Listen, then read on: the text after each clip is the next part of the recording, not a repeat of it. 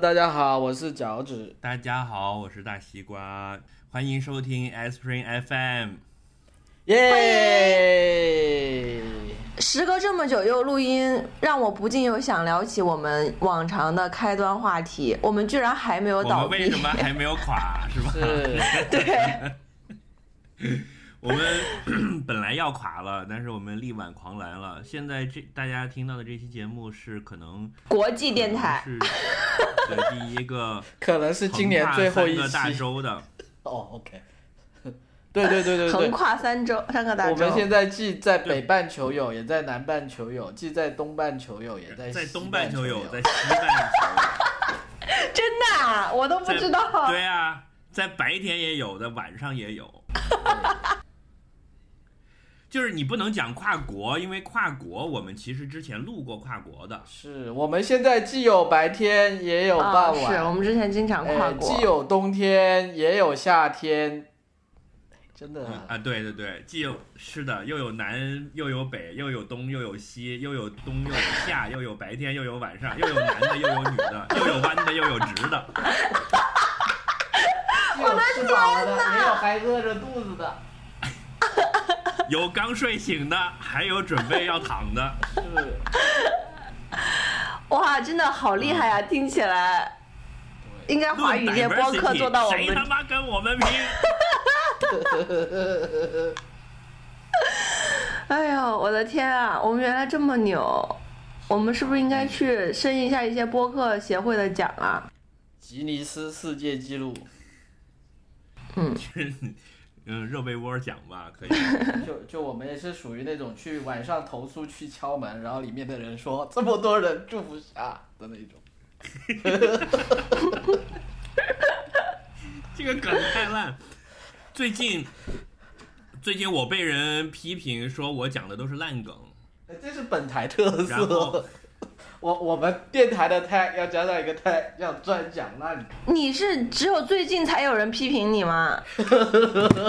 不是是最近最近我觉醒了这件事情，哦，OK 我最近觉醒了，就是说，enough。呃，我我讲梗的方式并不是以这个梗本身好笑，而是以有一个二十一世纪都九零一二年了，有一个胖子还在讲那么老的梗，这件事很好笑，来好笑。啊，所以我讲的是 meta joke，、哦，OK，就像一个呃，就像一个电影，它是讲一个拍电影的电影一样。哎，那我觉得你嗯讲梗的这个、这个风格跟昆汀塔伦天奴很像哎。从前有个好莱坞是吗？对呀、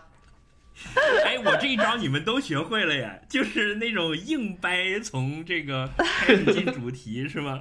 对，但这是我们今天的第三个主题。我我我功力有限，应该要赶紧掰掰到第二个跟第一个主题。然后就用这一招，是吧？是，但是翠宝还没看吧？哦，我还没看。哦，那我们讲三个人都看了的吧？就是是新科的新科的金棕榈奖的电影那个《寄生虫》。哇，好强！真的给你拍到啊第二个、第二个项目了。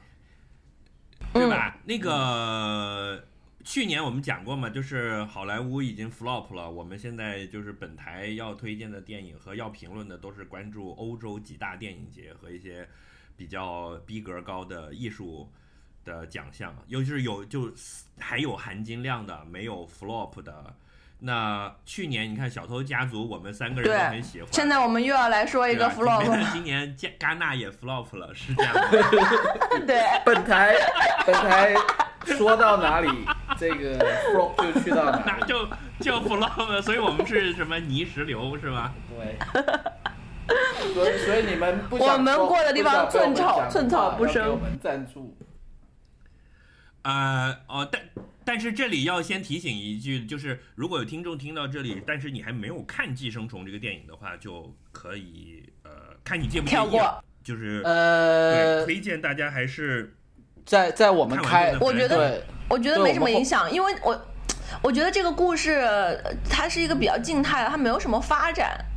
就是其实你从开始就我觉得它它它它中间有个重大转折呀，那个东西还是不能够一开始就剧透的嘛。有有有，我我我觉得啊我们嗯我我们进入正式进入剧透环节，我们会哔哔哔哔哔，然后没看的就就赶紧滚。好，哔哔哔哔哔哔哔哔哔。寄生虫这个这个剧透是一个很重要的事儿，就是据说我看网上的那些文章花絮是讲说，他们去戛纳电影节的时候，剧组一起去走红毯，是那位先生都没有没有参与走红毯的。什么叫哦？但是他去了，鬼他也穿了燕尾服，对，就是因为一走红毯，大家一看就多一个人，就觉得就就就会有一个嘛所以你看海期待报上没也没有出现这个人，对，是是，嗯。嗯，所以你你就会知道说还有个人没登场了，但是是。所以他就连他们是保密到这个程度的，所以那出于尊重创作者的意愿，我们也不能讲就是有还就是对吧？你已经哔哔哔哔但是哔过了就行了。对对，所以我们放到哔哔哔后面来讲吧。是刚才没就撤的，讲现在来得及。讲真的，我我看了这个戏呢，就是说，我的第一个感觉是说不出有哪里很不舒服，然后觉得它并不好，但是你仔细想呢，你觉得它呃非常的工整，然后这个视听手法上也是炉火纯青，就是各种各样的小细节给你排着，前后又又照应啊什么的。然后有几场戏确实也是很牛逼的，然后你就觉得、嗯啊牛逼啊，竟然想到了这种方法。然后视听上也很厉害，但是就总觉得就是有一种膈应的感觉，就是或者说嗯情感上情感上没有办法共鸣，就是说哦，其实是啊你想讲这个，那 OK 走就怎么样呢？对就我老是这种感觉。这两个字太好了，我就在找这个词。所以你们觉得是就你你们是什么情况下看的？然后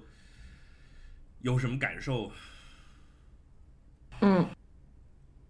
我我是不好意思，因为我觉得好像我是看的盗版，然后因为我是根本就不知道这个电影。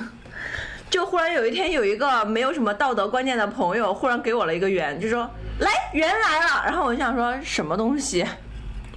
然后正好在家很无聊，我就我就我就看了，哦，就是这两天他那个圆被传的非常的火的那个时是时候是吧？对我就莫名其妙的表态什么之类的，就说我们坚决不会做这个电影的字幕的盗版对。嗯，对我，我就被从天而降砸下来。然后其实我并没有关注那个电影节的情况，所以我也我完全不知道这个电影的背景是什么。我就只知道它是一个非常火，然后大家都在讨论，然后呢，呃，忽然就有了支援，所以呢，我就我就我就点开看了。所以我对它原本其实理论上这个背景下看的话，应该更没有什么期，就是没有什么期待嘛。但我就是，但我看了以后就是。啊，所以所以你的这个评价是并没有像我一样说，听说他压得了哎金棕榈，哎，是。我来瞧瞧看啊，所以就而且而且我开始期待落空的这个就没有了。对，而且我看到这个标，我而且我也没有看过它的海报，就我什么都没看过，我就只知道这个标题和一个很火的韩国电影，然后我就以为跟《釜山行》一样是讲一个什么寄生虫瘟疫，然后我想说这个感觉应该很刺激，这样 正好是我喜欢看的类型。啊，就是那种恐怖片，或者是什么哎怪兽是入侵那种感觉，是吧？Yes，我一开始也以为的，就他讲说有蟑螂的时候，我还想着说，突然间外星人就来了，然后就爬满了蟑螂，大家就开始逃难，就是这种感觉。是，所以我就我就我就看了，但是而且我在电脑上看呢，就是真的不好意思，有一些地方我是快进了，就是我我有点看不下去。他就是，嗯，我第我的就是你刚刚讲的我都同意，然后我觉得我比较深的感受就是说，我觉得这些这里面的人物都特别的假，就是。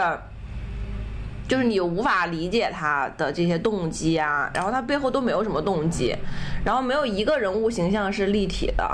然后每个人都是刻画的都特别特别幼稚，就跟就是还不如安徒生童话故事的那种。然后我觉得整个故事呢没有任何的新意，就是它是一个很旧的故事。然后我我也不知道这个表导演想表达的是什么，就是这个整体的就是这个感觉。三星，嗯，两星，三啊、三星，对对对对对，我豆瓣是打了三颗星啊。然后我看一下我豆瓣的评语，嗯，我豆瓣的评语 OK 啊三星是，就是说你还是可以去看哦，就是并没有对，三星是可以看，扔掉扔掉嗯，我说很一般，没有燃烧的一半好，莫名其妙的刻板印象，角色都没有立起来，每个角色都形象模糊，没了。嗯就这样。那我我同意你啊，就是它的画面拍的也很美啊，然后很精湛啊，然后故事的这些环节很巧妙啊，但是这就这都是一些形式，就是你的形式再精巧又怎么样呢？对吗？你那你还是画了一坨屎。这个可能有点严，这个可能有点严重啊！这这这也是剧透刻画，了一个栩栩这这也就是你你把你把它的标题设计给给剧透了。就啊，什么意思？它的它的标题设计不就是一在这里画了一圈一圈，像人家在画便便一样？哦，就是感觉是，就是你可以刻画栩栩如生的什么东西，后面这个内容才是重要的。就是其实你刻画的是不是栩栩，就是你这个手法有多么的精巧，其实不是那么的重要。我就觉得它有点太形式大于内容了。我我来我来我来总结一下哈，你看我我这么快就总结了我说不是啦，不是总结，其实不是总结，嗯。因因为我看看的时间呢是这样子的，因为我我们三个人看的顺序也是这样子，就是说我一开始是这个看到西瓜说，哎，这个已经出资源了，你们看了没？然后我说啊，这个已经出资源了，然后然后后来就翠宝就说啊，这个这个人物没立起来，就我就我已经是在在这两个前提之下呢，翠宝发了一个资源给我，然后我我在电脑上看的时候，其实我 就是那个没有道对，我是最后看，而且而且。而且我是已经在看了翠宝的这个评语之后去看的。就其实翠宝的这个评你也是，有一个道德感稀薄的朋友发了这个 呃，就对对对，是一个道德感稀薄的朋友。就我我刚刚应该没说是谁发的哈，那个 剪掉，剪掉。某宝，剪掉剪掉，对。然后然后其实我觉得翠宝的这个这个评语对我是有帮助的。呃，因因因为因为其实我就已经有这个概念了，就我觉得说啊，难道人物真的这么扁平，就立不起来起来，然后让我关注一下是不是这样？然后其实前二十分钟，就真的我就是这种感觉，就是说，呃，他其实每一个人都都确实是很扁平、很不立体，没真的好扁。就其实从他们的性格，从从他们的处事方式，甚至你看导演选角色都是这样子，就他那些人的长相，都是一些大众脸来的，就是他并没有像《燃烧》那种让你一看或者其他韩国片，让你会比较有容易有亲近感。就你知道，一般其实你选一些电影，你如果为了卖座，你是可以选一些有观众缘的脸，吧？就是你看到这个人，你就会容易去跟他有共鸣。宋康昊啊，韩国葛优啊，我我觉得这这部片总体来说，他给你的感觉就是膈应，就是他跟你不是那么哎，是，是，但是就是呢，我后来让你很抽离。对，然后我就在想，哎，确实像翠宝说的这样，但是就是这部片，就我又带着另外一个，我又知道他得了金棕榈，就所以 somehow 我就开始，就是就是还是受很多这些其他人的影响。就如果我自己就这么去看这部片，我可能也不是会，也是觉得莫名其妙不喜欢。然后所以我就在那里想啊想，然后一边想一边看，然后我就觉得说，就就这部片其实还有它的，我觉得就说。他这个人物扁平呢，可能是导演的一个故意的一个做法，有意为之的，有意为。之的。因为因为我觉得，就我当时在看的时候，就像你说，你不是说到安徒生童话嘛？然后我当时脑海里想的是什么呢？就是《伊索寓言》，就是我自己就是那种很奇怪的感觉。就我记得我小时候看《伊索寓言》，就讲什么。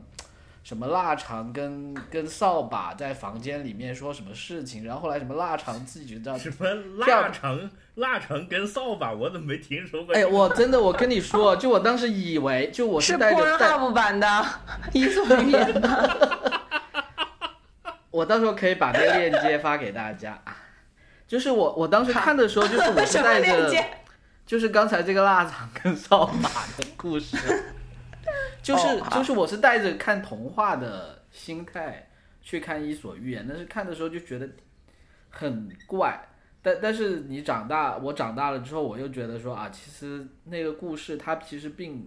就它每一个角色都是有所指的。譬如腊肠，它是代表一个什么东西，什么扫把是一个什么东西，它都是有所指的。就就我觉得，腊腊肠通常都是代表那个？那扫把也是啊，所以这是一个 gay porn。真的不是。其实这是两个主要人物，就里面有五六个人物的，扫把跟腊肠。好了，我们回来，我们回来，我们回来。有没有有没有鲍鱼啊？好像没有。那那不要开车了。对，不要开车，对，不要开车。这这个我们这个节目是有家长在听的，我们要做到就是叫什么家长 friendly，R 五十。对家家长可以在小不 R 五十，你们不觉得老年人的接受程度比年轻人接受程度要低吗？R 五十还那你是 R？R 五十减吧？就是五十岁以不是，就是说 R 五十的不是 R 五十的意思是说 哦不对，我我要说我要说的不是 R 五十，我要我要说的是什么？就不是这个评分，就是说我们的要是三十到呃不是那个十八岁到七十岁都可以听，但是五十岁到七十岁的这个年龄段的人，其实是比十八岁到三十岁年龄段的人的这个接受能力脆弱的，所以我们要照顾到一些年老的观众，我是这个意思。好，没关系，我估计他们还没五十岁以上的听众应该还没看过这部片，所以他们应该在刚才哦哔哔哔的时候已经离场了。家长请在自家小孩的指引下收听。哎，是这个意思。是是是是，就就小孩没有陪同的话，就赶紧哔哔哔，现在需要离场了，是这样。嗯，就是本节目五十岁以上不宜，呃，五十岁以上人士请在自己子女的指导下收听。对。嗯嗯嗯，对好，，刚刚才说到这个这个预言，就是我我觉得他是想用一个很，就他其实想说的并不是具体的一个，他说的不是一个个人化的一个叙事，他是想用这一帮人去讲一个很宏大的、很抽象的一些东西，然后然后。然后，所以我就在想，那当当然这，这其实他具体想讲什么呢？我其实也觉得一知半解了，大家可以讨论一下了。就我觉得很明显，大家看到的就是阶级，对吧？阶级的对立，这个是很很明显的，包括楼上楼下，还有有有一场戏就是很很明显，就他们回家嘛，就是往下走了好久，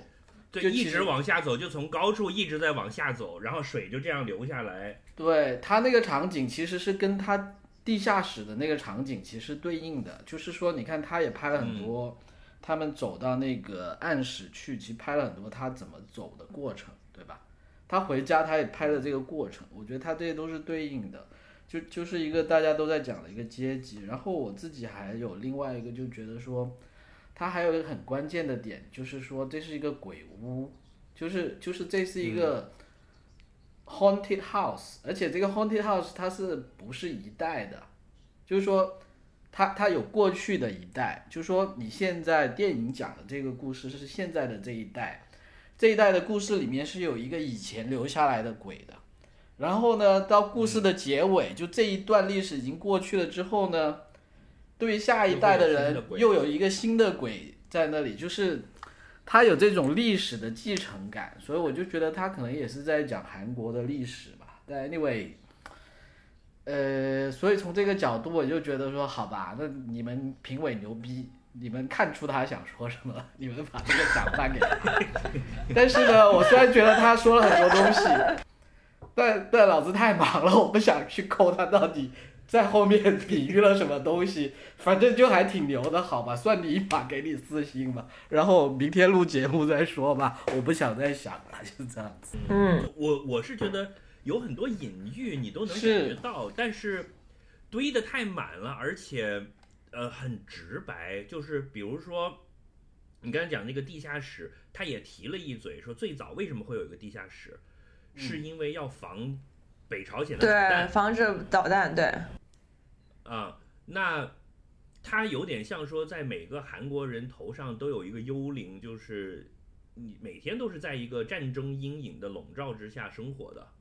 是，这个东西可能现在的韩国人都已经忘了，呃，但是老一辈的人是在这种阴影下过来的。比如说，每个人都会发摩斯电码，都当过兵，对吧？一些基本的军事训练都有。那我们这儿也一样啊。那你像中国，其实很可以对照的，就是你有一些所谓的三线建设的背景啊。嗯，当时为什么把那么多工厂都搞到贵州、云南去？都是什么嗯上海人、东北人的，就把那种大的重工业搬过去，就是为了防止第三次世界大战嘛。是，那呃，那这个是老一代的幽灵，又有又有新一代的，然后它里面还提了一个背景，就是他们是投资一个什么台湾的什么奶茶还是什么包子蛋糕破产了，嗯，台湾蛋糕，对，然后那一家前面那一家人也是被这个事儿给诓了的嘛。好像他们说也在这个事儿上赔了钱，然后这个就是说，整个韩国可能韩国人自己才会那么比我们更清楚的感觉到一些，他们那个社会是一个呃，在一些巨大的无无法解决的压力的撕扯之下生活的。可能像我们，比如说作为大国的人民就没有那种感觉。就韩国因为太小了，比如说他在北朝鲜的威胁之下，在中国和美国的关系的夹缝之中，他要左右逢迎，然后呢，他的体量又这么小，他有很多东西都是不受他自己限制的。然后那个，比如说那个社长是是就，我我觉得有一点太扁平，就是这些人既然这么聪明，这么钻营，他怎么还这么穷？他不是应该上蹿下跳发财嘛？那呃，跟我争辩的朋友就说，那人家是上蹿下跳发财，人家后来投资失败了，垮了。那那个有钱的一家呢，也显得太傻白甜了一点。就是如果他们这么厉害的话，他应该也是很有各种各样的手段才对的，对吧？怎么嗯会这么傻呢？就被他们这么蒙呢？然后再一个呢，我当时第一遍看的时候，我我觉得很不合理的地方就是，呃，这个视角是从下面往上走的，就是说他没有一个站在有钱人那一家的视角来看这一家人，而全部是以这一家人为主观试点的，对吧？是，所嗯以，所以如果当你说它是一个阶级矛盾的时候，实际上从视角的选择上已经决定了导演站队的方向了，就是他一定是有偏向一边的，嗯。否则，否则这个电影就应该撇开两边，就是一半是从有钱人看这一帮傻逼，但然后再是从嗯这帮人看过去那帮傻逼，所以从视角上就已经选了。但但是我当时第一次看的时候呢，我觉得特别不合理的地方是，这一帮这一家人啊，你不觉得他们特别正能量、特别成功学、特别鸡血吗？不是啊？你说哪家人？我我我觉得，我觉得就是你，他确实是从就是地下室这一家人的角度去讲故事，但但是你看到他们就是、就是不就是完全就是混混，就你看做假证，对吧？然后嗯嗯嗯就没没有不正能量，完全完全就是就叫做掏啊拐骗，就是嗯对吧？他做做假证，然后又骗说，哎呀，这个呃 Jessica 我不认识她，我只见过她一面啊什么的，然后又在那里递假名片啊，然后那个女孩子第一次坐他车就会想到要脱内裤在那里啊什么，就是你会觉得他们是很城府很深的一家人，就就初步的感觉。嗯呃，但但是嗯我我我我我既然说打断了，就继续讲哈。但是我觉得是这样子的，就是说，你你去看，你第一的感觉，觉得他们是很很这个城府很深，然后好像有钱人很傻白甜。但但是你反过头来看，其实到最后他们也没捞到什么好处，对吧？然后其实你看，反而是那有钱人在他他们身上捞了很多好处啊，对吧？又又帮他开车，又帮他补习，然后又就就煮一百碗面，还要问这牛肉是不是七分熟，就是就就你其实你会想到，就是说他们虽然看起来很傻白甜，就我一开始也会觉得天呐，怎么这么蠢？但是你会发现，就是到当当然，我觉得你说的也对，就说这导演是有立场的。你到最后看，就是其实还是那帮有钱人占占尽了便宜。如果不是最后那一刀的话，对吧？对，就他们从来也没有想着要去改变现状，他们那么拼命去栽赃，也只是在狗咬狗而已。就是他们一来就先把原来那一家管家的人给害了，比如把司机赶走，比把管家赶走。他拼了这么多的事情去作假、去骗、去去坑蒙拐骗，骗的是什么呢？就是骗的是一个我来服侍老爷的权利。他从来不会想到说我要去当老爷。我我觉得呢是这样子啊，其实那个杰西卡是有这样的想法的，就他是无产阶级革命的萌芽，但是呢，刚才可能要剪掉是吧？你科科就表示这里要剪掉。但是呢，最后最后就是被意外又打断了，所以说我觉得你说的对的，就是他的比喻太满了，有点太多了。因为因为我自己感觉另外一个角度，我的解读就是说，你也可以看看成是一种叫什么，就是这种政治制度、政治更迭的一个一个比喻。就就你可以反过来，就说本来所有这些政府什么的，你理论上都是一个叫仆人嘛，对吧？但是这些仆人到最后都是会反客为主的嘛，大大概是这么一个感觉。然然后你会看到，其实第一任的仆人呢，他其实是维系了两个时代的，他是从上一个时代延续到下一个时代的这帮佣人，所以他是知道很多，他知道那个鬼在哪里的，所以他是可以维持一种微妙的平衡的，就是嗯。但是呢，这种平衡就是到后来这一帮人看起来是更精的这些人，他找到一些方法，找到一些讨好这些人，就像民粹主义一样讨好了这个主人之后呢，他们就取而代之了。但是取而代之之后的问题就是说，因为他没有这种历史的延续，他一下子这个平衡就被打破了。这个平衡被打破了之后呢，就整个房子就就就 game over 了，你看到吗？就是。就就土崩瓦解了，就是就是这个旧日的鬼影终于出来把他们都干掉。嗯，这么马上要唱国际歌了吗？也挺有意思的。嗯，对啊，但我不知道。类似上一任总统其实跟跟北朝鲜有个秘密通道，可以打电话，可以可以讲手。是。然后呢，新上来了一个类似川普这样的，以为自己就是能管好，其实殊不知原来有这么多台底的东西的，你根本 handle 不了，对，最后整个就垮了，是吧？对对，就就是这种感觉。嗯，我我觉得可能戛纳的戛纳的导演看到的是这个版本，所以他们觉得嗯好。没有，我觉得你这个解读比他们牛逼多了。导演导演的反应是哈。我我我觉得它最核心的一个意象就是蟑螂嘛，就是这一家像一群蟑螂一样，就是家里人不在的时候，它就满地爬，爬到你的菜上面。但是家里人一回来，一开灯，呲，大家就四散了，就这种感觉。但是蟑螂永远也就是想要当蟑螂而已，他也不想搞什么。但是，嗯，整个这个意象是很让人不安的，是有一种糟糕的、恶心的感觉，膈应，呃。对，但是这个是我觉得是导演故意的，就是他把，他有一种各打五十大板，就是都不是什么好东西，然后这就把一个残酷的，而且几乎不太可能去改变的现状抛给大家。是，对啊，你看到故事的结尾，我就觉得没有什么意义，故事的结尾很无聊。新的一家人，然后又有一个新的鬼，对吧？就是 something。呃，对呀，老有人拿它跟去年的燃烧去比，因为去也是好天。也是在戛纳火的，也是对，燃烧是去年在戛纳是场刊就是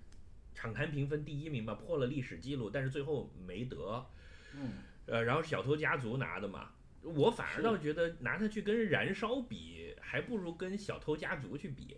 因为燃烧虽然讲的也是那个、呃阶级矛盾的事情，但是这个它是一种很很内化的、很个人个人向的，它没有这么社是会。是，你看这个讲的是一家人吧，小偷家族讲的也是一家人，嗯但你从你从这个意义上来讲，小偷家族里的每个人都立得很好，而且他们互相之间的那个张力是非常清楚的，就是爸爸和妈妈的关系怎么样，爸爸和儿子的关系怎么样。但这个里面呢，就每个人都很平。比如说啊，我最不满意的一点，在我看完第一遍出来的时候，就是这一家人的嗯四个人跟跟有钱人的那四个人都是爸爸妈妈、儿子、女儿，对吧？一模一样的标准的家庭，四口之家。但他这个主角就松康浩的这一家，家里的四个人之间是没有任何矛盾的，你发现吗？就地下室这家，对吧？对，特别特别团团结一致，对，嗯嗯，然后呢，大家有一个非常清晰的共同目标，就是咱们要挣钱。是，呃不可能是一家人是这样的呀，爸爸和妈妈之间没有矛盾吗？儿子和就是哥哥和妹妹之间没有矛盾是吗就是就是完全没有。他们像一个人一样，他们他们就像一群蚂蚁或者一一群无无产阶级就就是是无产阶级就是很团结啊，你们资产阶级那才才才自己窝里斗啊。Anyway，就你再怎么样，比如说，比如说我要我要上厕所，你要说你快一点，他连这种事儿都没有，就是真的一点琢磨都没有，是全家人好的不得了的，而且是互相帮忙照应，像一个球队一样在运作的，就是我我打开防守，把球传给你，你就进去，就这样。对对，嗯然后细枝末节铺的也很多了。你像那个妈妈原来是个体育运动，就是是是个甩铁饼的嘛，所以她很壮嘛。是是啊，我不知道那个是是是想指向什么，就也许有脱北的背景，或或或者怎么样合理化，最后他搞定了那个鬼。啊，就他一直很壮，对啊，嗯，就反正总而言之就是，我觉得 bug 也很多，然后呢铺线铺的很多，就是你能看到他有很多巧思匠心匠心独运的地方，但是总觉得就是没有那么的诚恳，就是会有一种。我我有有有有一种有一种精彩是打动不了不到不了我的，就是你会觉得那个导演在屏幕旁边跳出来说：“你看，你看这儿，你看牛逼不？你看我聪明不？是。哎，我我我觉得这种感觉，我觉得他就是不符合本台的审美审美观。我觉得本台我们三个人的审美观都是比较喜欢那种。其其实我觉得，就文艺作品应该就这样。你看电影、看电视，你的目的是怎么呢？就说你肯定是想看到它作为一个 fiction 类的东西、虚构类的东西，它的魅力，它很多时候它是要讲一个很个人化的一个角度。就就就是说，因为你如果是要讲一个很很很我我我我觉得这样，嗯，我觉得这个电影啊，其实就是很像那种米其林一星餐厅的那种，就是一个盘子很大，对，就是那种一个盘子很大特，别漂亮，还冒着特烟特别漂亮，然后你一口吃进去，还没砸到车位就没了，然后又好像有些什么东西，就这种感觉。但是，就是我们都不喜欢吃那种餐厅啊，我就我其实我至今都不明白，有谁喜欢吃那种餐厅？嗯，谈恋爱的人吧，嗯，类似，就很很像这种感觉，对他就形式大于内容。他太就我觉得他想讲的是一个很很很宏大的一个一个东西，但是就我觉得说，那你如果真的是要讲这个国家的历史，你真的是要讲这种什么阶级之间的关系，而且你要把它讲的这么这么透彻的话，你为什么不去写一篇论文呢？就你为什么要拍成一部电影呢？就就我觉得。嗯有道理。电影电电影跟文学的价值就是在于它有很多个人化的视角。那那你又抽离这个，把它用一种比喻的方式放得很抽象，当当然，我觉得当然可能很明显，很多评论家可能不是这么看了，但但我觉得起码我觉得在本台应该我们的审美取向都是这个角度的，会有这样。因为奉俊昊的上一部上一部电影就是那个《雪国列车》，就是也是这样，嗯，也是这种啊，是的，嗯，啊，就是不同的车厢是不同的阶级的人。但是雪国列车有打打架呀，比较好看。据说他上大学的时候念的是是社会学的，就是他他就很关注这个东西。但你回过头来想，但他他的社会学太浅了吧？你们好大的胆子啊！这样这样批新科技中的这个。哎，翠宝这 这么看，家族我我先插一句，你说他浅，为什么浅？因为把他他把它拍成电影了呀。你想，就像我刚刚说的，他要把这个东西写成论文，他他写成论文一本书那么厚，你你就不觉得浅了，但你不会去看，或不是，或者你你就会去看了。就说，如果这个你指的是翠宝啊的话，是那你可能就会去看了。但是如果这个你指的是一般的而且，你看完之后肯定打不止六分。对，但是一般的观众他可能就不会去看了，他可能会看电影，然后可能会有一点点感悟，但他不会去看那本书。但你说批判社会嘛，小偷家族也批判了社会，就是也讲了这个呃社会阶级的问题，对吧？还有这种互相之间不能理解的这个这个问题，一一一直有时候我觉得啊，就是这种电影里面的批判，它它除了批判之外，它要给你带来一些新的思考和新的启发，这也是我觉得就是这部电影是完全没有的，它给你带不来任何的思考和启发，就是给你看一个东西，你看一眼，OK，这样。就就它带不来任何新的思维他讲的这些东西是是你觉得你已经知道了的事儿吗？那对于一个像这个剧中的傻白甜一样的人，他看了之后会大吃一惊啊！啊，原来我们的社会这么绝望的啊！你看他们互相之间没有办法和解，天啦，太黑暗了！我被这个剧震撼了，它是如此的深沉，会不会有这样的观众呢？呃，我觉得你这样是对、我我觉得是对他的要求太高了。我觉得有可能，但但是就说站在本台的立场，对吧？这个，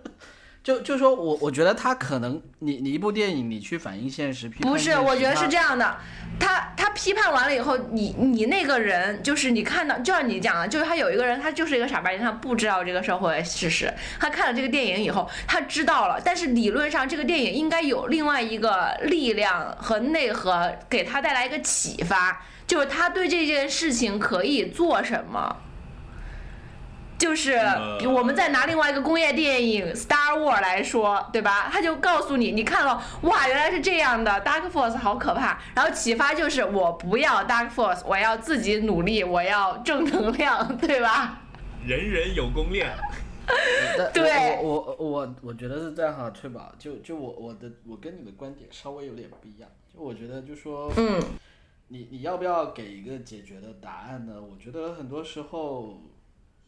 就你你一个电影或者一个作品，你提出一个问题的话，主要是看这个问题有多少人提过。如如果是说对这个社会来说，他提出了一个独特的问题，也很有价值。对他提了一个问题，这个问题是没有人提过的，那他提这个问题就很有价值，因为可能大家看到这个问题之后，就有很多人可能他作为提问题的人，他他没有办法回答这个问题，甚至连连给出一个初步的解方向都没有，但是可能有其他很聪明的人看到了这个问题之后，他他可以给一个答案，那。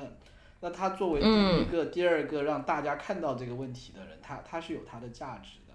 对吧？就对但我觉得这个这个，嗯，对，这个跟我刚刚讲的其实不矛盾。我他其实他如果是一个新问题，他一定会引发你的再次的思考，以及你会去，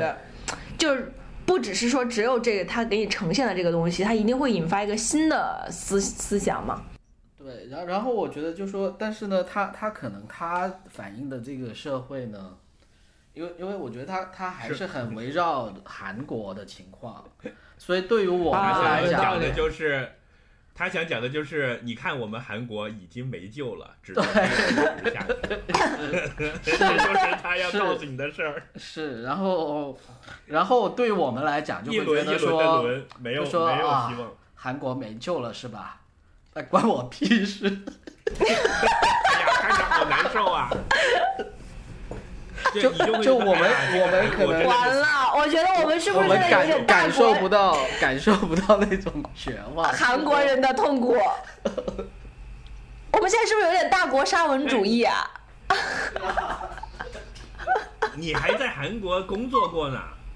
你对呀你你自己在韩国工作的时候，你是什么感觉呢？你能你都觉得？哎，其实我真的觉得那个社会是比较静态的，真的说实话啊，就是当然，我觉得发达国家整体来说，我都还是会有这种感觉，包括在伦敦，大家还是很就是对于这个呃，这个就不是讲一个大的国家的情况，就是个人的情况的话，就大家对，首先第一个就是说，在这种呃美国我是不知道哈，至少韩呃韩国和英国我可以知道，就是每一个英国最 working 严重的啦，这个这对啊个讲讲阶级，大家穿衣服、住的区域、对说话的腔调都不一样，大家一见面都不用盘道儿，一一开口就知道，哦，原来你是那一片儿的人，我不跟你玩了，就是这样啊。他们就是这边的，就是这种 working class，就是工，就是上班族哈。其实对于自己的阶级是有一个特别明确的意识，就好像可能我的韩国同事看了这个电影也会跟我的感觉一样，因为他他不是像我们中国，就是有一就几十年前有一代觉醒，然后又几十年前又有一个什么东西，然后现在大家慢慢的在很生机勃勃，在这边都已经好多好多太多年了，然后大家每一个人就是觉得我就是打这份工，我就做这个东西。然后我在韩国还有一个特别震惊的现象就是，嗯、因为我这个行业的关系嘛，在中国我们这个行业三十岁以下的从业人员基本上会觉得说，我努力努力工作，努力上班，超级拼命，然后我每年都必须要升职加薪，我就是。我就明年要是变成怎么样，后面呢，我我多少年会变成一个什么样？但是在韩国的三十岁以下的人，就就是他们可能三年他做的工作内容和职位是不会变的。然后呢，三年之后呢，再看甚至三十年也不会。呃，那倒不至于，但是他们是对于这个东西是很固化和以及就是这个阶级，呃，也不是阶级，就是这个工作年限对工作所谓的资历对这个人来说很重要。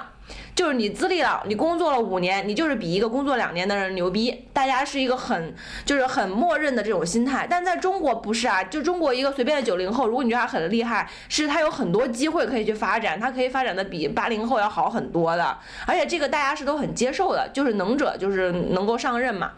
然后这也跟因为我们有很多新兴行业，慢慢开始接受。因为中国也有很多新兴的行业，就是老老年人没干过，对吧？就是呃八零后、七零后没干过，然后九零后干过，他更有经验。是，但是什么鬼？比如说，但但是在韩国就不会啊。然后那个在韩，在韩国就不会啊，所以就是他们，我觉得我至少从我比较粗浅的理解哈，就我认识的我韩国那些同事，他们是比较，就是对这个事情也是，我觉得是有点接受了以后，就是到了一个更后面的一个阶段了，就是只是说，OK，我接受这个现状，那在这个现状之下，我怎么样通过我自己的努力，让我的生活过得很好，这样子。然后还有一个就是关于韩国的直播，哎突翠宝破不了那个格子的。翠宝哎说：“我觉得你的意思就发达国家的人就像他爸，我们呢就像他儿子，是吧？你看他爸已经揭露现实了，他有一点，有一点，他他儿子还说啊，我要我要以后赚钱，要要把那栋房子是买了。但但是但是他们就是类似他爸，就意思说，哎呀，其实住在地下室，看不到希望，对，是反正每。天晚上，反正每天晚上还可以去冰箱拿吃的。这个我让我想到最近两三个月吧，我看了一个关于韩国，当然韩国的就是，只要是你刚刚讲的直播，当然韩国直播产业一直都挺发达的嘛。但是韩国最近就出现了，就是我之前看了一篇文章，就是说这种单身的，就是上班族女性，她们也不谈恋爱，然后呢就开始因为这个极简主义的思潮又开始席卷日本和韩国嘛，所以现在韩国 YouTube 上面有非常非常多的女生，就是呃每天日常就是上班，然后把自己的日常生活去做直播，然后她生活就特别特别简单，就是一些极简的家庭，然后怎么样去做一些呃简单的食物，然后呢怎么样去做一些打扫卫生什么这种的，就是这个就忽然变得特别火，然后有很多很多普通的女生都在这个 YouTube 上面去直播这个这个事情，然后我就觉得我之前也特别挺喜欢看别人做这种就是收纳家务的，就是视频嘛，就觉得很治愈。然后我发现韩国的这一块儿就是这种类型的视频特别特别多，然后大家都过得超级清汤寡水，然后我就觉得就很像那种一个就是你可能就没有其他的东西，无欲无求，比较佛系的那种感觉。然后我就觉得这个也挺有意思的，也是他们的一个现象吧。而且这种生活不是现在是比较被美化成一种时髦的过法吗？就是极简啊，然后断舍离啊。你不是还给我们介绍过什么心令人心动的什么？嗯，怦然心动，怦然心动的整理魔法。我我我其实我自己最近在这个，因为这已经过了两三年了吧。其实我最近在这个价值上面又进行了一次升级，然后哎，真的这个还没跟你们讲过，但我觉得很有意思。就是我之前不是推荐那个令人怦然心动的生生活魔法，然后就说你身边一定要有，就是你你所有用的东西，就是物品都是一定要是你最喜欢的嘛。然后包括之前那个日剧，就我在家里空无一物，然后现在很多人都觉得那个特别好嘛。但是我已经发现了这个生活方式里面的一个巨大的漏洞和一个他，因为他讲的他其实跟他跟极简主义的区别，就很多人会把这两个事情搞混。就会觉得断舍离以及怦然心动是极简主义，但其实不是的，呃，这至少跟我理解的不一样哈。我告诉你们为什么，就这两个最核心的区别是，嗯。怦然心动和断舍离其实是一个极大的物欲，它让你想办法去满足你一个很大的物物质欲望。就是比如说你用一个剪刀，这个剪刀也要是你最喜欢的，它可以是一个价值两万块钱的金剪刀，但你喜欢，所以你就只用这一把剪刀。LV 剪刀啊，对，然后这 个剪刀可以用五十年，因为是的然后我意大利的小马蹄是和瑞士什么什么钢，然后由日本匠人亲手打造，所以要两万八。但是你一辈子可以永远只用这一把剪刀了，以后再也不用。然后其实你是，其实你是对这个剪刀有非常大的牵挂，就是你就算把你家里的 item 剪到只有一百个东西，所有的东西，你剪是你厨房加减的通常，不是剪刀的剪。对，就是减少到 把家里的东西剪烂一百个。你就算你就算减少听我讲，你就算减到只 只有只有只有一个锅，就是你你还是对他的这些东西有极大的牵挂，你知道吗？其实他还是很耗你的神。是，所以就是这这个就不好，我就已经我就已经抛弃了，就是、就是没有必要那么关注这些物品，对，就是这些物品可以很少，对，因为他对你你这些这些做法这些方法的最终的目的就是为了让你更加轻松，就是，但是如果你很很在乎每一个东西的话，其实你并没有过得很轻松，你还是为形式所累，只是多的形式和少的形式而已。极就是真极简主义由是是是敢于光着屁股跑，是而不是说就是我有两 lucky 条瓦萨奇真丝裤衩。对，就我我不要 一把剪刀，我要剪东西的时候，我就拿着这个东西去到文具店，用文具店的剪刀剪了它，然后把它放回去，这就是极简主义，对吧？我可以这么打比方吗？就结果找不到文具店，所以很着急，着急要去找个地方来找一个剪子，这叫极简。极简。对，急着剪，对，你还真是冷笑话王。这就是我现在理解的极简主义。在讲烂梗方面，但是无法超越。啊，太他妈烂了，是，剪掉，剪掉，剪掉。不剪不剪不剪。这个极简极简，这里我天哪，我我们好多双关跟隐喻啊！我觉得我们这一段应该也可以说下一届金棕榈播客最佳节目。奖是吗？就埋了好多细节跟梗。呃，这里面有政治隐喻是吧？还有人生思考，还有对于这个哲学史的回溯。对，其实翠宝在用剪刀做比喻的时候，就后面已经埋了这么多梗在后面，你们想不到吧？利用了文本的多义性来解构了现代生活的荒谬，对，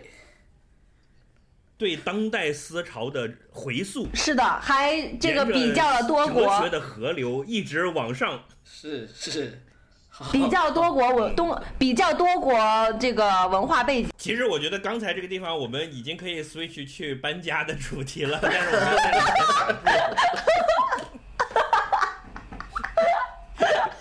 还要还要克制自己一下。所以除了《寄生虫》，你们最近还看了什么？就是值得一说的牛逼的片子，可以跟大家推荐的？嗯，我我我再重新看《My Hunter》，我我觉得就是心灵捕手，我觉得第二遍看比第二遍看效果还要好，因为换了个新的电视，但是但是好吧，这又是一个烂 梗，但是但是但是其实嗯那你要推荐新的电视吗？我还是想推荐这部片了，就是这是我第一次看，他肯按照按照他刚才讲的极简主义是，他肯定是自己带着 U 盘去了卖电视的店，我能不能试一下你这部电视？我自己带了碟来放，我要测试，然后就在那家就在人家那个卖高级电视音响的影音室，一个人坐那看完了一整部的麦然后 人家说你买不买？我奉行极简主义，谢谢，白了您嘞。然后打车回家了。他这个不叫极简主义，这个叫共享经济。没有，这就是怦然心动啊！您您这电视确实挺好的，但是您看我这个心跳好像跟平时也没什么区别。这不是那种在在国美蹭空调看电视的老大爷吗？是啊，自己还拎着保温杯带着水去的。好了好了，我们在烂 好了好了，你说在讲烂梗的道路上是回不去了。你说《My Hunter》好在哪里了？我我没看哎，我我第一季都没有看。他他是这样我也没看过所以所以你就第二季，对对对对，因为好像第二季已经出了，然后我好像哎第一季讲什么好像不太记得了，就就我又看了一遍，其实看了一遍就发现哎，确实其实也没讲什么，就是就它其实没什么太多剧情的一个片，它它这篇讲的是就是你们如果都看过那个叫什么。啊，沉默的羔羊，就就是它里面，譬如说他要去调查一个连环杀手的话，他不是在监狱里面会有另外一个连环杀手去去跟他讲，这个作为一个变态是怎么想的嘛，对吧？就就他说，其实呢，以前其实，在很很早以前，其实并没有这样的一些事情的，就你抓了一个抓了一个变态，就把他关在监狱里嘛，然后是在。反正我也忘了哪个年代吧，可能八九十年代的时候，联邦调查局才开始有人去做这个事情。就这部片就是讲他，就是有有一对搭档，他们做了什么事情呢？就是说他他们觉得这些变态杀手关在监狱里烂掉很浪费，他他们就要去研究这些杀手是怎么想的。就就后来这个东西到后来就变成一个很有价值的事情了。但是其实他们一开始在做这个、做这个事情的时候，大家是觉得很奇怪的，就觉得你们为什么要去去做这样的事情？就他们都已经抓起来了呀，然后难道你们还会去同情他，或者你是希望大众会原谅原谅他们吗？也不可能。但是，所以这部片讲的就是它本身是基于这样一个史实，但它的风格就是有一种，就是一个公路片加一个犯罪话痨片这么一个风格。就就整部片就是讲他们两个人开着一辆破车，然后就去到这个监狱，然后乒铃乓啷进去就见到一个人，这个人可能看起来可能其貌不扬，或者是看起来也跟大家长得不太一样，然后他就坐在那里就跟你就就一问一答，然后一问一答你就会觉得哇靠，这个人太恶心了，好变态这个人他好变态啊！但但是他们就是在那里一直讲一直讲，就是整部片都是这种讲话跟开车，然后，但但是就是，所以第听起来很像我们的节目呀，就是是讲话开车。以及一听觉得好变态啊！对他就就是电视版的阿司匹林电台。Anyway，就就就其实第一次看觉得还挺闷的，因为基本上都是讲话嘛。他他也其实没有拍很多犯罪过程，就是那些很恶心的犯罪过程。但是呢，它本身就是有一种氛围，就是很抓人，就真的因人而异吧。我觉得可能很多人看了觉得都睡着了，就但是我真的觉得就是他那种整个画面、整个整个构图，还有他们的那种讲话的方式，就其实我觉得如果实用来说有些启发，因为他们两个人跟这些变态去谈话是要用很多心理战的。就就譬如说你你问什么问题，呃，另外一个人怎么复合，然后或者这个这个变态说这几句话，其实这个变态是有他的目的的。然后呢，这两个人又怎么去分析他说的这些话？就就 anyway，我觉得使用的角度就是这个谈话里面有机锋是吗？有很多机锋，就就我觉得是这样子，就是机锋是什么？呃，机器的机，锋利的锋锋锋利的锋，就是有很多，哎呀，我也不懂哎，就是有很多隐喻和和暗线。anyway，但是我我其实主要是觉得它总体的那个画面让我看了很舒服，可能这个说起来也不是很说服人，但是我觉得大家可以去看一看，就是还是挺有意思的，就就它很特别，就是我觉得可能因人而异吧，就就是像我看那种什么。呃，什么欢乐合唱团啊那种，就是说我我虽然也喜欢，但是我没有办法看太，就是我我其实很难抓得住，就就我自己总有一种感觉，就是，呃，怎么讲？就就我觉得这个世界来讲，人性它是有它的光明的一面跟阴暗的一面的。就是说，你可能要，你可能也去过赤道，然后你也去看过北极，你你这两个地方都看过之后，你会更加理解你现在住的这个地方的这个气候是怎么样的。就就我觉得，呃，大家平时对人性好的一面是关注的比较多的，但是人性阴暗的一面，当然我并不是说社会上有很多变态，我相信其百分之九十九点九的都是好人，都是普通人。但但是就看这种片，你会对人的阴暗面有一些了解之后呢，其实可能是对你的日常生活未必是，其实是也是有很多好处的了。我觉得是这样，就是我觉得，我觉得变态其实挺多的，只不过是，就是不要用人来分，而是用时间来分。就是市市面上百分之九十九的人都是好人，这句话我是不信的。我是说，我是觉得市面上大家都是有的时候好，有的时候坏的。嗯只能说市面上的人百分之九十的时间都是好人。嗯你这句话我有点不同意你的这个价值取向了。那变态就不一定是坏人啊。对呀、对呀、变态只是跟大家不一样而已。对，这就是其中一个主角。当别人问他你为什么要去做这个工作的时候，他列举的若干理由之一。嗯哼，就是你像我，我也有很多变态的时候。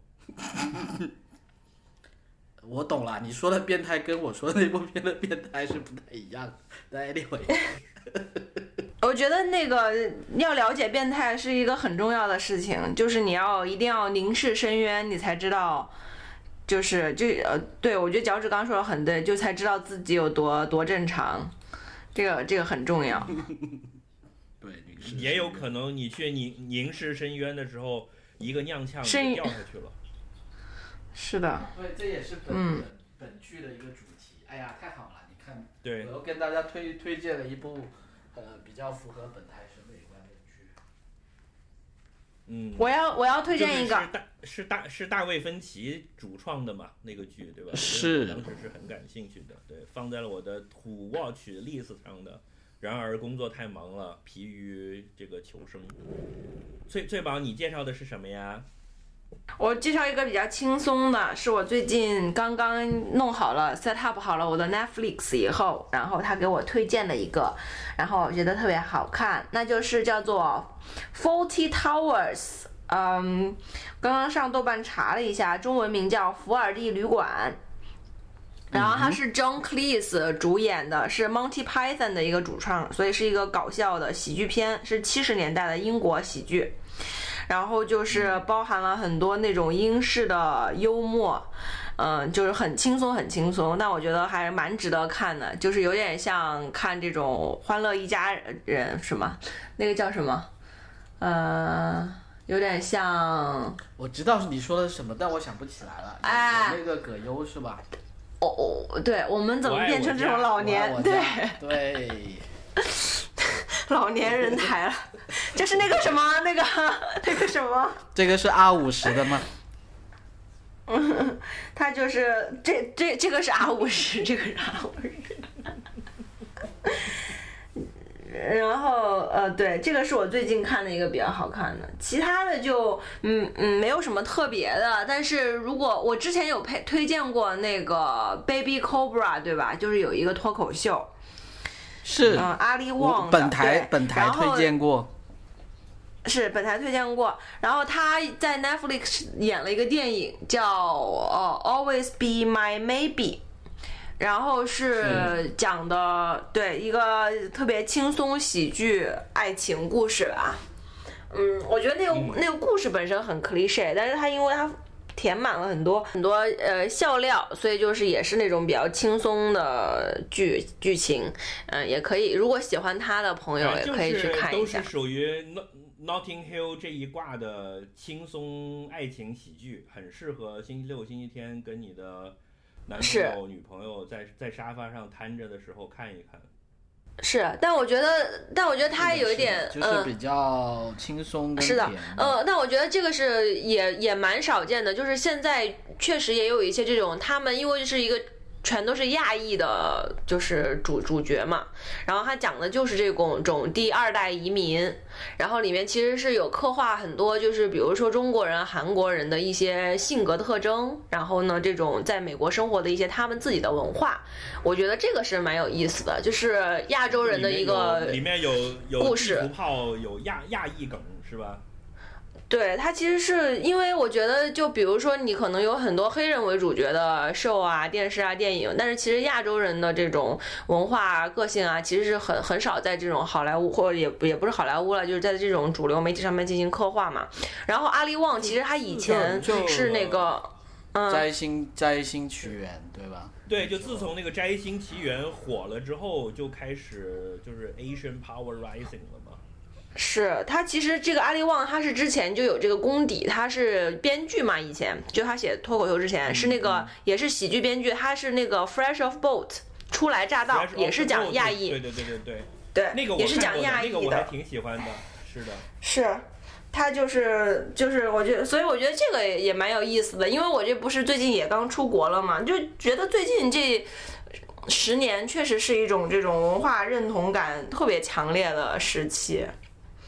所以也也觉得因此也觉得蛮有意思的。剧这种呃轻松爱情轻喜剧这一个门类，好像这两年也缺乏优秀的作品了。就这一类，其实是我挺爱看的一个一个类别。你像以前什么嗯一个葬礼，什么 Sally Mae Harry 啊，Notting Hill 啊，这都很喜欢的。Begin again，对啊一个很巨星的诞生啊它它不算很喜吧？不算很喜了。Begin Again 就是搞音乐那一挂的。嗯，啊，OK，嗯，那还是某一年的金西瓜奖最佳影片呢，我是很喜欢的，我评价很高的。是是好吧，我跟我要跟你们那个隆重推荐一个，就是可能跟刚才讲的这个品类有一点点挂边，但是又会要深沉一些的。有一个，呃，我最近今年连看了他两个片子，一个日本导演叫滨口龙介，嗯我不知道前面有没有跟你们介绍过，也也这个电影叫《Happy Hour》。嗯是滨口龙介的。介绍过这个电影，介绍过吗？这个电影最厉害的地方是有五个多小时长，哦，没有然后呢是嗯全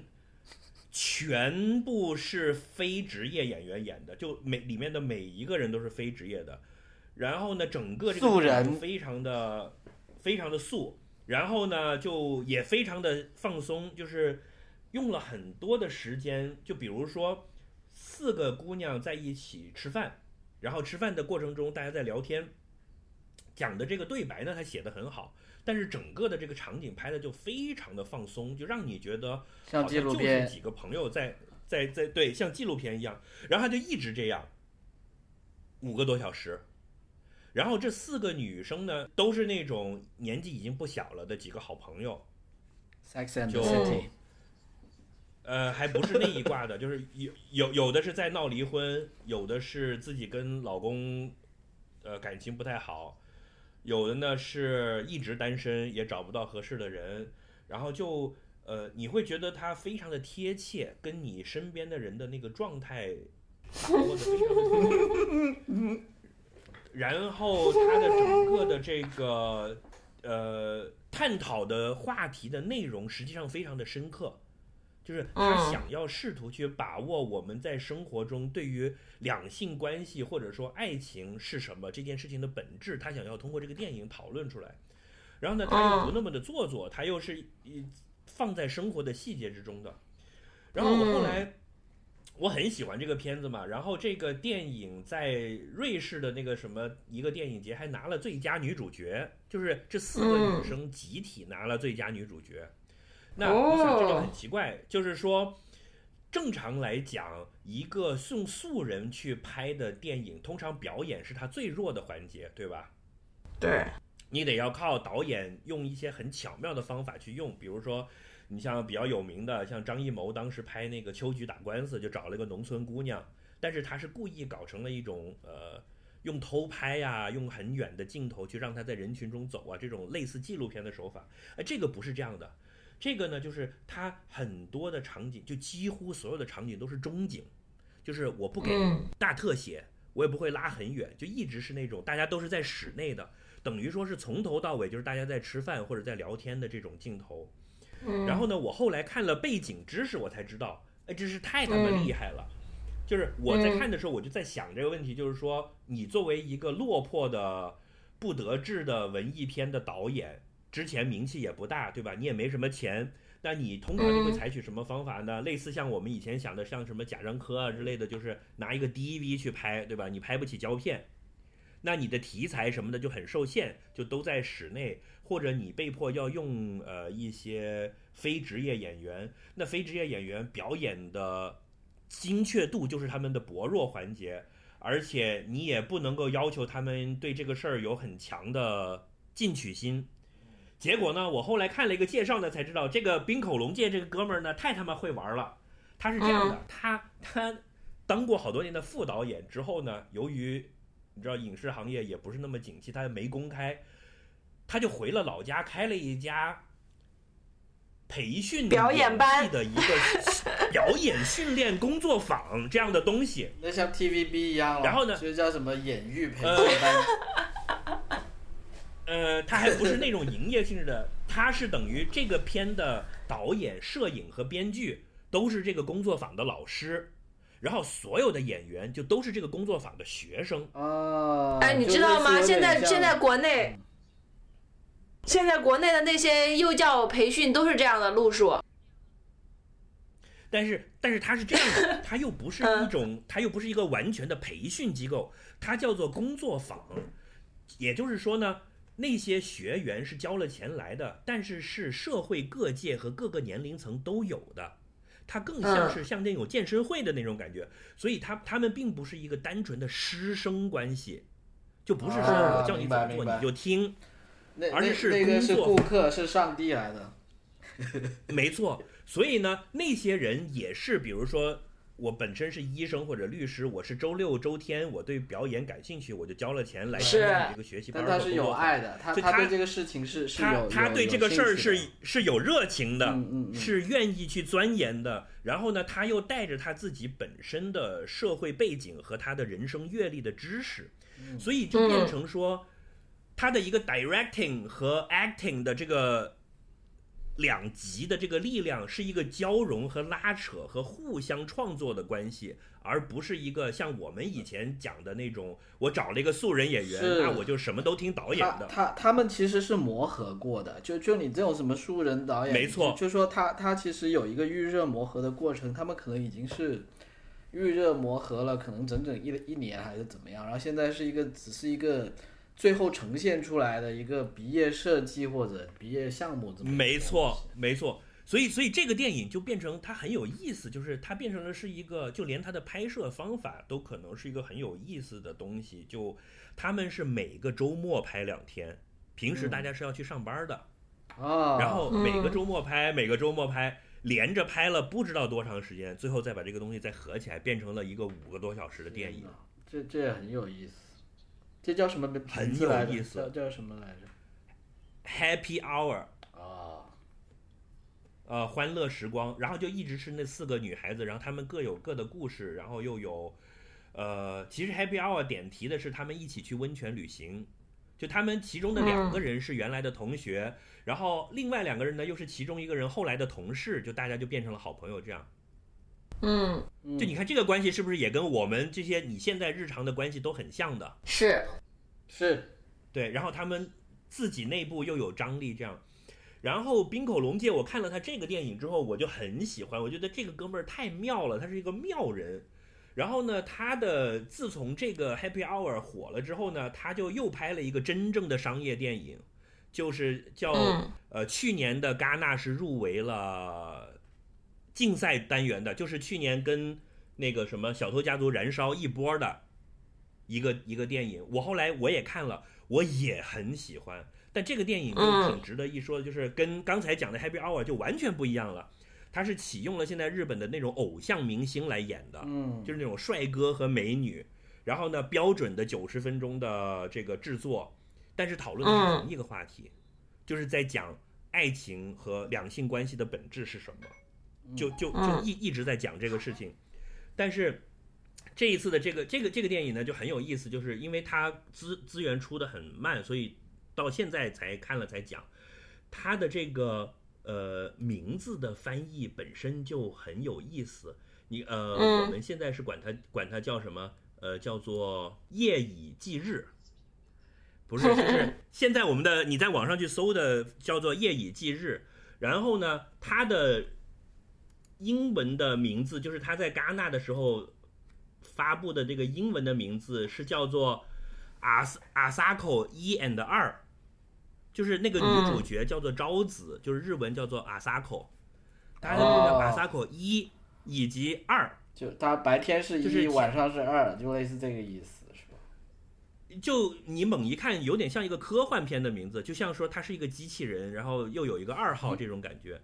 然后呢，嗯它的日日文的名字其实是叫做 nete nedemo sametemo，就是呃，如果直译呢，就是睡着也好，醒来也好。所以它的香港、香港和台湾就把它的翻译叫做什么？呃，睡睡着就接吻，醒来就做梦什么之类的，就呃醒来就拥抱，就反正有好多不同的名字翻译，导致我当时找这个呵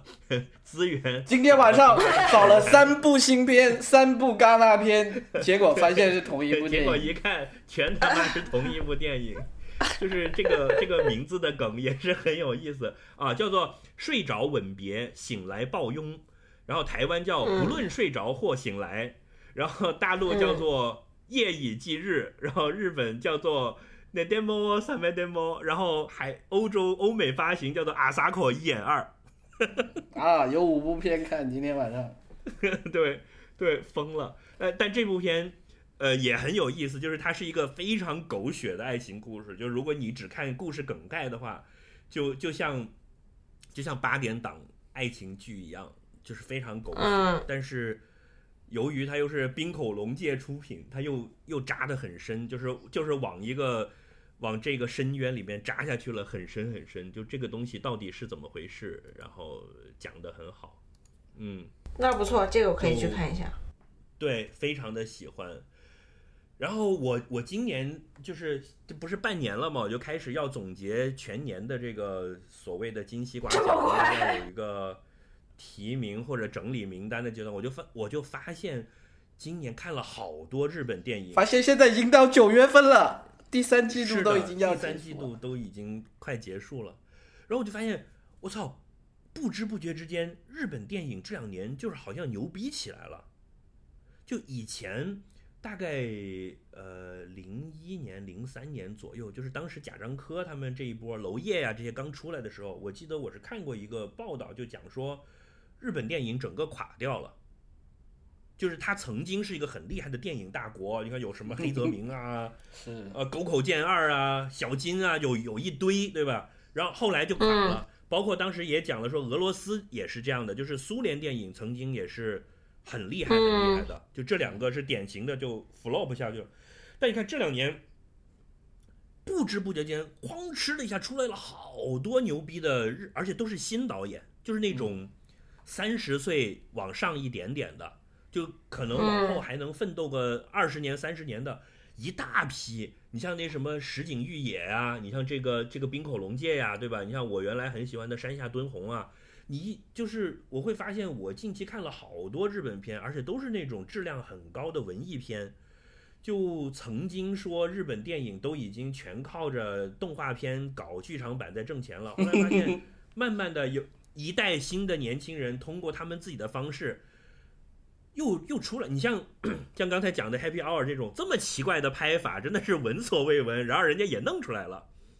嗯，居然因为找不到工作回老家去开表演工作坊，也活下来了，而且还搞出了作品，真是拿他没辙。嗯，我就我我我总结了一下，我最近看了好多好的日本电影，那个。呃，除了刚才讲的《夜以继日》，我还看了一个叫做《你的鸟儿会唱歌》。哈哈哈这个题目很适合本 本节目发挥一下，开一下车。但我们决定还是不开车了。不开不开不开。不是那种，不不是那种，是一个很纯洁的爱情片。然后还看了一个叫做《居然还真的是爱情片。是真的爱情片，这这是一个真真，这是一个真有启示的标题是吗？对，我的鸟儿会唱歌。然后 We are We are little zombies 是就是一个那种你一看就是打游戏机长大的一代人拍的一个电影，然后就是那种很很动漫游戏式的，音乐也很好，然后就是丧丧的小孩子的那种青春片，就也很好啊，我就觉得。哎呀，我们中国的电影要努力呀！我操，这你看，今年韩国又拿了金棕榈，去年是日本，然后现在日本突然出来这么一堆好的电影，我真是觉得。但但但我觉得是这样子，就不展开讲了。就这个问题不是说很那些人不努力的问题，而是另外一群人不要太努力的问题。就是，然后就不要展开讲。我刚刚其实想讲一个，就是说通过我们最近三个的推荐，就能够从侧面看到我们最近三个人的生活状态。第一就 是工这个压力比较大，都喜欢看一些轻松的东西。然后就是全篇就是一直在讲很放松，很放松，这个东西很放松，就感觉很需要放松。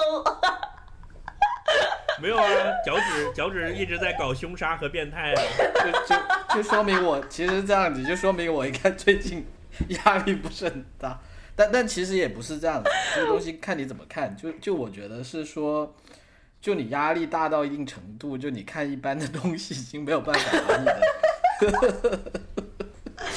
脚趾刚刚都说了嘛，脚趾说明对自己生活的气候不是很满意，说什么去南极、去北极，才对自己生活的地方有一个认知。对，是是，这不是最近最近流行的烂梗吗？就是问小企鹅说：“你为什么不去找北极熊玩啊？”因为我太难了。哎，我们都太难了，所以。脚趾都是在在搞凶杀和开车，然后我都是在很放松的状态下在探讨爱情的意义。所以那你呢？你就是在看 Monty Python？对啊，我就是 Notting Hill 的小清新。对我就是需要很放松，嘲讽别人的人生。我昨天非常偶然的看了，很有可能会是我今年的金西瓜奖的候选作品了，就是阿莫多瓦的新片《痛苦与荣耀》。哎呀，我好想看啊！我看了故事概况跟看了剧照就觉得很好。就你看那个剧照，你们俩都还没看是吧？没有，我只看过剧照。嗯。哦，那我就先不讲了，我就只有一句话，就是说看了这个后之后，觉得《寄生虫》拿了今年的金棕榈，我真是替阿莫多瓦不值，就这样。好，啊，你这句话好收起来。瓦哥太惨太惨了，瓦哥，拍拍胸，拍拍肩膀，瓦哥别哭。